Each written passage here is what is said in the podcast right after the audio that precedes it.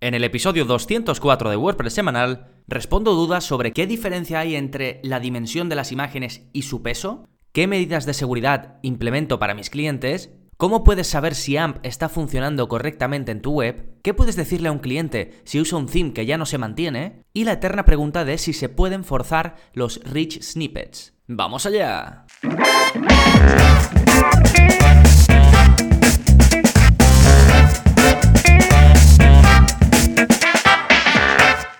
Hola, hola, soy Gonzalo de gonzalonavarro.es y bienvenidos a WordPress Semanal, el podcast en el que aprendes WordPress de principio a fin, porque ya lo sabes, no hay mejor inversión que la de crear y gestionar tu propia web con WordPress. Y este es uno de esos episodios en los que os ayudo con la gestión dando respuesta a dudas que os surgen en el día a día de llevar una web. ¿Sí? Estas preguntas están sacadas del soporte que doy personalizado a todos los suscriptores. Ya sabes que si te apuntas a la plataforma, además de los cursos, los vídeos y demás, pues no estás solo, ¿de acuerdo? Tienes mi soporte, mi ayuda para cualquier problema que te pueda surgir. Así que ahora mismo voy a dar respuesta a estas preguntitas, pero antes, ¿qué está pasando en gonzalonavarro.es esta semana? Bien, como cada semana tenéis un nuevo vídeo de la zona código, en este caso os enseño a personalizar el formulario de Contact Form 7 a través de CSS. Y ocurre algo muy similar a lo que os comenté en el pasado episodio del podcast, que os anuncié pues que teníais un vídeo disponible para, para personalizar los formularios hechos con el plugin WP Forms. Más que nada porque llega un punto en el que necesitas ese control extra, que a lo mejor no te da el constructor que pueda traer el plugin de formularios que uses, y necesites pues controlar más su aspecto, su diseño, ¿no? Y es lo que hacemos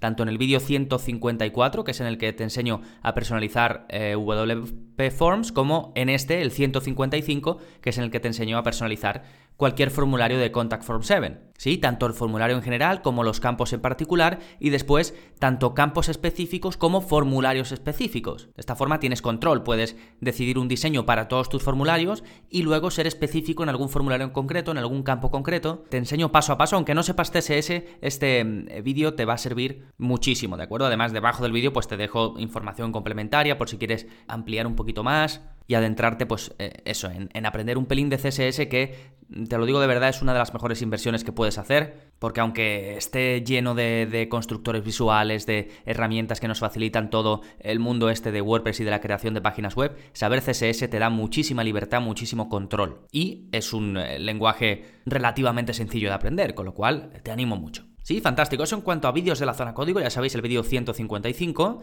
podéis ir a gonzalonavarro.es barra códigos y ahí lo tenéis. Pero en cuanto a cursos, estamos este mes con el curso de Elementor Pro, el cual introduje la semana pasada, eh, hablando en un episodio pues de básicamente cómo podías construir la estructura de tu web y después olvidarte. Sí, básicamente es pues casi como construir tu theme utilizando Elementor, ¿no? Que, que no es exactamente así, porque lo que haces es sobreescribir el theme que tengas, pero eso es un poco la idea, controlar lo que pues muchas veces se ha querido, poder controlar sin código, pero no se ha podido, ¿no? Y, en este caso, pues Elementor hace un tiempo que ya lo ofrece. Pero además de eso, por supuesto, traes muchas más cosas y todo lo vemos en el curso de Elementor Pro. Así que si te interesa, lo tienes en la parte de los enlaces. Ya sabes que por estar suscrito tienes acceso no solo a este, sino a todos los cursos, más de 43, a todos los vídeos de la zona código, más de 155, y a soporte conmigo personalizado. Todo ello en gonzalonavarro.es barra cursos. Fantástico, pues una vez vistas las novedades, nos vamos ahora con el plugin de la semana, que es más que un plugin, porque hace tiempo encontré una publicación, un post de Pablo Moratinos, que es un consultor de marketing online muy, muy, muy ligado a WordPress, y publicó un, un, post que me gustó mucho que se llama 10 plugins de analítica en WordPress. Entonces había pensado recomendaros algunos de esos plugins, pero lo que hago es que os remito a su, eh, a su entrada, a su post, y los, veis y los veis todos, ¿de acuerdo? Así que lo tenéis en la parte de plugin de la semana. Esta vez, eh, pues os recomiendo 10. Bueno, no yo, sino Pablo, ¿de acuerdo? Pero están muy bien, le eché un vistazo y me gusta, lo recomiendo en la parte del plugin de la semana, porque ya sabéis que suelo recomendar pues cosas un poco diferentes. Y en este caso, el, post está enfocado así. Es más allá de los típicos eh, plugins para vincular tu Google Analytics con tu web, pues qué otras opciones tienes en cuanto a la analítica en WordPress. Así que en las notas del programa tenéis el enlace si vais a gonzalonavarro.es barra 204 accederéis directamente a las notas del episodio. Y ahora sí nos vamos con el tema central, recopilación de respuestas sobre gestión web, WPO o lidiar con clientes. Y la primera pregunta es de Elías, que va sobre la diferencia entre el peso de las imágenes y su dimensión. Y esto tiene relación con el WPO, es decir, con el rendimiento de carga de nuestra página web. Y me dice, hola Gonzalo, a pesar de haber optimizado mis imágenes, Google PageSpeed me dice que podrían estar mejor. ¿Qué puedo hacer para mejorarlas? Utilicé SG Optimizer y también exporté para guardar en la web, como te dije en el email anterior. Gracias, saludos. Bueno, gracias a ti, Elías. Y bueno, os pongo rápidamente en situación. Elías lo que está haciendo pues es eh, ver a ver qué mensajes le arroja Google PageSpeed sobre su web. Ya sabéis, Google PageSpeed, pones la URL de una de las páginas de tu web y te da consejos de lo que puedes hacer para que cargue más rápido, ¿no? Al igual que Google PageSpeed, pues hay otros servicios como GTmetrix, como Pingdom Tools y pues todo el mundo está siempre con muchas ganas de eh, ver qué mensajes hay y optimizar la web, ¿vale? Cosa que está bien, cuanto más optimizada la web mejor, pero también a veces nos obsesionamos un poco, ¿no? Pero bueno, en el caso de lo que me comenta Elías, aquí básicamente hay un problema y es que, eh, bueno, eh, por lo que me pregunta aquí, pues digamos yo no tendría toda la información, es decir, no sé qué mensajes le está arrojando Google PageSpeed sobre sus imágenes. Pero por lo que mm, me dice y por lo hablado en anteriores emails con él, básicamente, pues ahora mismo lo que está haciendo es que tiene instalado el plugin SG Optimizer, que es el plugin de rendimiento web que, sacó SiteGround, que si estás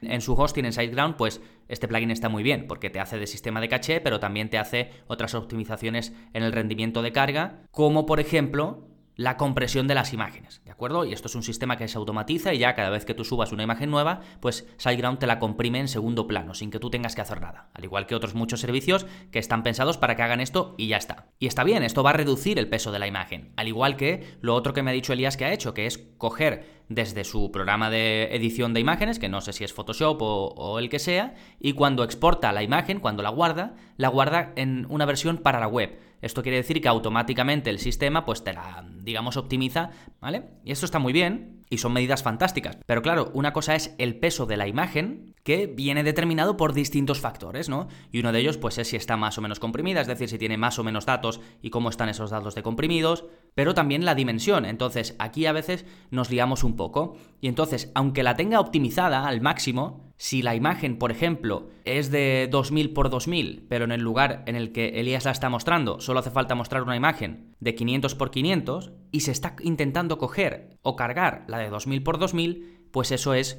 un aspecto del rendimiento que puedes mejorar, ¿de acuerdo? Y esto es una de, la, de los mensajes, una de las cosas que más sencillas es de resolver y que más hace que se ralentice eh, la carga de una web.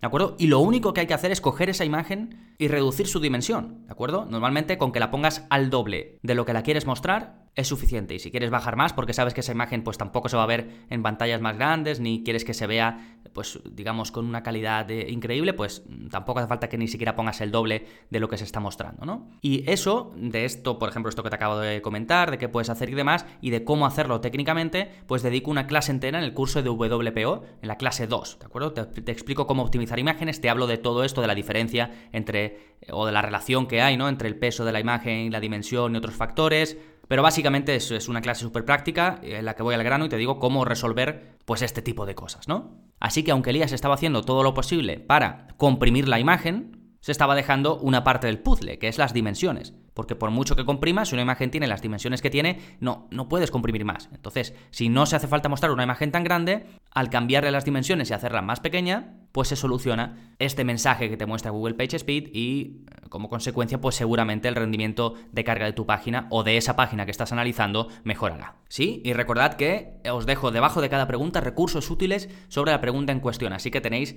la clase de optimización de imágenes, os dejo el enlace, ¿eh? Recordad, este es el episodio 204, así que podéis ir a gonzalonavarro.es barra 204 y accedéis directamente a las notas del programa. Fantástico, vamos con la pregunta número 2, que es de Aizpea y que me pregunta sobre qué medidas de seguridad implemento para mis clientes. Me dice, buenas Gonzalo, he realizado el curso de seguridad en WordPress y me ha surgido una duda.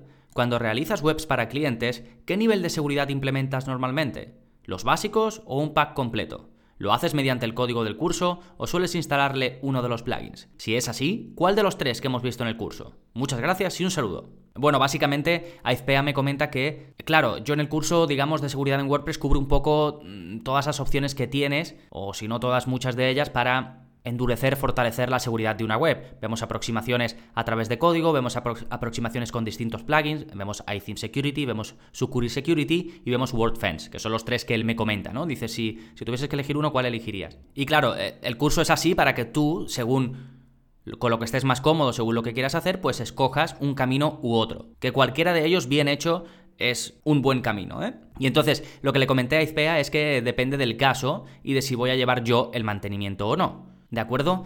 pero seguramente yo recomendaría en líneas generales a los que me preguntáis, suelo recomendar dejar instalado y configurado para vuestros clientes el plugin iTheme Security. Más que nada porque es el más sencillo de configurar, de usar y, es que trae todo lo, todo lo necesario, ¿de acuerdo? Digamos que estas cosas que, por ejemplo, podemos aplicar por código, pues este plugin te las da, ¿no? Así que en lugar de cuando la gente me contacta y me pregunta, en lugar de decirle, pues depende, por qué tal, no sé qué, creo que esta es una solución que puede valer para prácticamente todo el mundo. Sí, que es un plugin que cuando lo instalas y activas, pues prácticamente ya te trae configurado lo básico y luego tú puedes ir pues retocando y, mejorando ciertas cosas o aplicando ciertas cosas que para una web quizás necesites y para otras no, ¿de acuerdo? Pero de primeras ya trae prácticamente eh, pues te, lo, configura lo necesario, ¿no? Así que me parece una opción bastante buena desde el punto de, vista de eh, fiabilidad y facilidad de configuración. Sí, así que os dejo el enlace al curso de seguridad en WordPress, ahí tenéis por supuesto una de las clases está enfocada a, cómo eh, configurar ahí Theme Security y luego tenéis también las otras clases por si queréis hacerlo por código o si queréis ver otro plugin o lo que sea, ¿eh? Fantástico, dejamos la segunda pregunta y nos vamos con la tercera de César, que me pregunta cómo puede uno saber si AMP está funcionando correctamente en su web.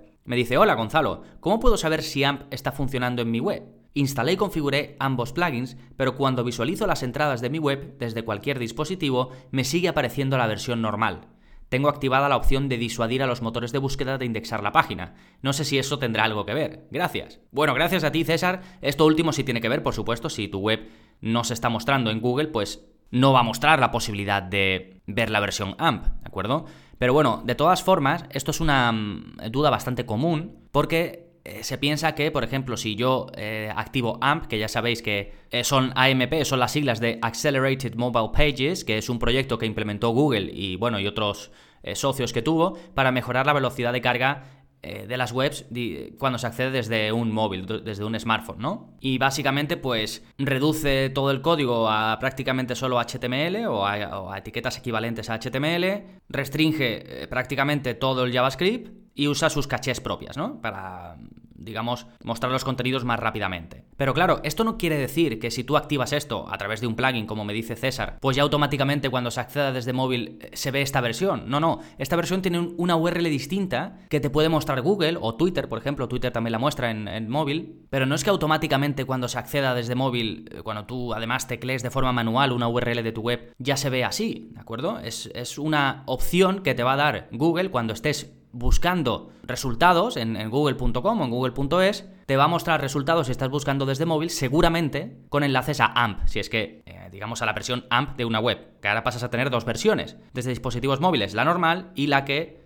se muestra desde eh, con la tecnología AMP, ¿no? Entonces esto puede crear confusión, que uno se piensa que automáticamente ya desde móvil siempre se va a ver la versión AMP. Pues no, no es así, son dos URLs distintas y básicamente Google decide cuándo mostrarlas o no. Sí, pero vamos, me decía César, eh, ¿cómo puedo saber si funciona? Bueno, si tienes alguno de los plugins instalados, os dejo enlaces. Hay uno que es el oficial, eh, os dejo el enlace al plugin, y otro que es uno mm, que es como extraoficial, que también se usa mucho, y que digamos promete más control sobre el diseño de cómo se van a mostrar tus páginas con AMP y también tiene más integraciones para poder usarlo con Elementor y demás. Es seguramente más avanzado, ¿no? Así que os dejo el enlace a los dos en la parte de recursos útiles sobre esta pregunta. Entonces, si tienes alguno de los dos instalados, cuando tú estás editando una página o una, entrada con WordPress, sabes que tienes un botón de vista previa, ¿no? Pues al lado de ese botón de vista previa tienes la opción de ver también una visualización previa de la versión AMP. Aunque lo veas desde el ordenador, puedes ver cómo quedaría la versión AMP. ¿De acuerdo? Y luego en Search Console hay un comprobador de AMP que te dice si está funcionando bien, qué puedes mejorar y demás, ¿no? Entonces ahí también puedes saber si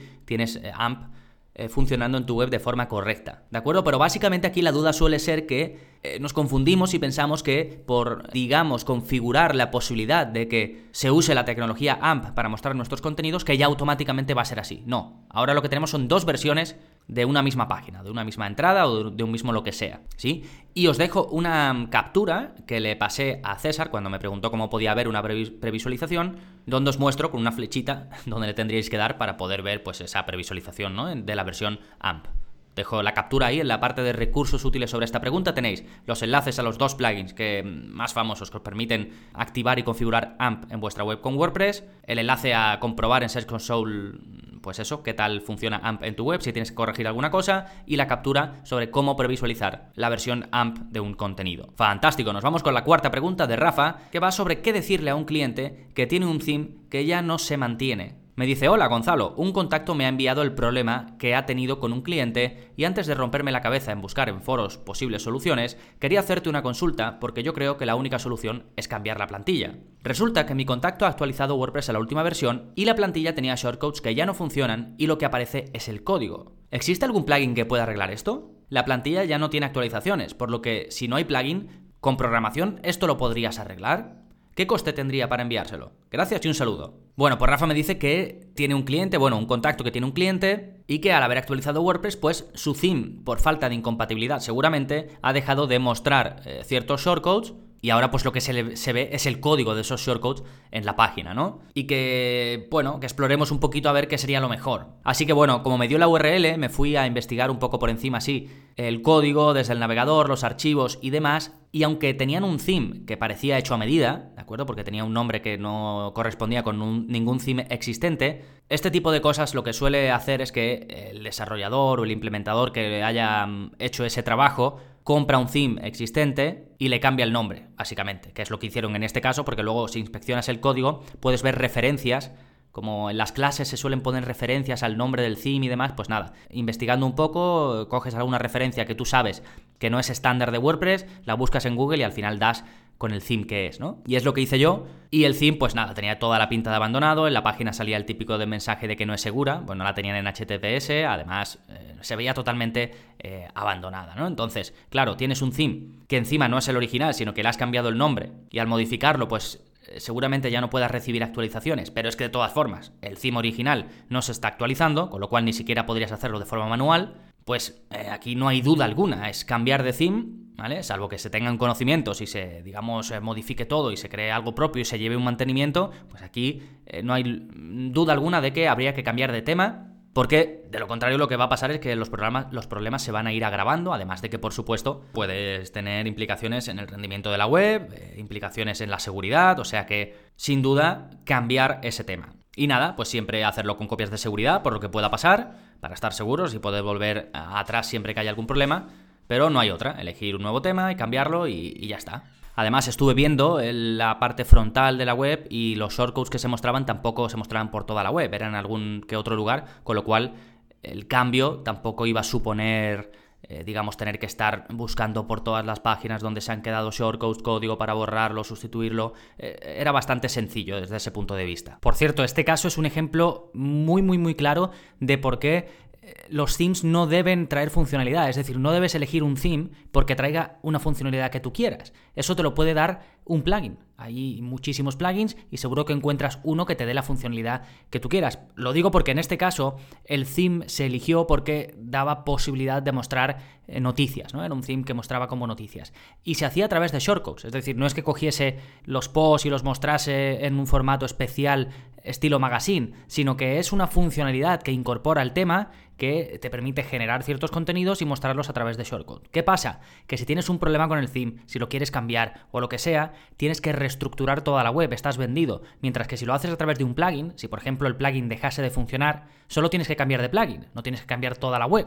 ¿De acuerdo? Entonces es un ejemplo muy claro de por qué debe estar diferenciado, pues lo que es el aspecto de tu web que se puede representar en el theme con la funcionalidad que normalmente pues vamos a elegir plugins o código a medida para llevarla a cabo. ¿De acuerdo? Sí, perfecto. Dejamos la pregunta de Rafa y nos vamos con la quinta y última, que es de Daniel y que va sobre si se pueden forzar los rich snippets. Me dice, buenas Gonzalo, ¿se pueden poner enlaces en los snippets como tú? ¿O eso lo hace Google? Gracias. Bueno, aquí lo que me manda eh, Daniel es una captura de, ha buscado Gonzalo Navarro en Google y ve que sale mi web y debajo sale la posibilidad de ir a los distintos menús o los distintos lugares que yo tengo en el menú de navegación de mi web. ¿De acuerdo? Pues cursos, eh, contacto, no sé qué, ¿no? Y salen directamente en los resultados de búsqueda de Google. Y me pregunta Daniel si eso se puede, digamos, controlar, se puede forzar. ¿Sí? Bueno, yo ahí, por ejemplo, no hice absolutamente nada. Eso Google automáticamente detecta que esas son las principales zonas que yo tengo a, donde quiero mandar a la gente en mi web, porque básicamente las tengo en el menú de navegación principal, no por nada más. Y como mi theme está bien estructurado y demás, pues Google no tiene problema en detectar eso y lo puede mostrar. ¿Con esto qué quiere decir? Que Google al final eh, va a mostrar lo que le interese, va a ver si es capaz de entender tus contenidos desde el punto de vista estructural y si ve la necesidad, si ve la oportunidad, puede mostrar resultados enriquecidos que se pueden ver en esta manera, como me dice Daniel, que pues nada, salen como enlaces de mi menú principal, o se puede ver también el precio de algo, por ejemplo, mis cursos también sale en los resultados de búsqueda, sale también el precio, o si es una receta, por ejemplo, y está bien estructurada desde el punto de vista del código, pues también se pueden mostrar directamente los resultados de esa receta o cómo hacer esa receta directamente en los resultados de búsqueda de Google sin que la gente tenga que entrar, o si quiere entrar para ampliar la información, pues puede hacerlo, y este tipo de cosas, ¿no? Esos son resultados enriquecidos que Google además juega muchísimo con ellos, cada día vemos pues cosas mm, increíbles que muchas veces dice no, van a, no van a necesitar casi la gente ni entrar a la web, ¿no? Que para muchos será un perjuicio, sobre todo los que quieran monetizar eso con algún tipo de publicidad o lo que sea, ¿no? Pero en definitiva, no se puede controlar, sí que puedes hacer cosas para tenerlo, digamos, lo más optimizado posible y facilitar la vida a Google, y de eso hablo en un episodio completo del podcast que es el 112, se llama Cómo usar Schema y Rich Snippets en WordPress. Os dejo el enlace en la parte de recursos útiles sobre esta quinta y última pregunta. Sí, recuerda para ir a las notas del programa que tienes muchísimo contenido, gonzalonavarro.es barra 204. Y nada más, recuerda, como te dije al principio, que no estás solo, no estás sola, porque si te suscribes tienes mi apoyo con soporte útil de verdad para resolver las inevitables dudas que tendrás en el día a día de la creación y la gestión de páginas web. Y ya sabes que esto es solo la guinda del pastel, porque además tienes cursos, tienes vídeos, todo ello en gonzalonavarro.es barra cursos. Nada más por este episodio, nos seguimos escuchando. Adiós.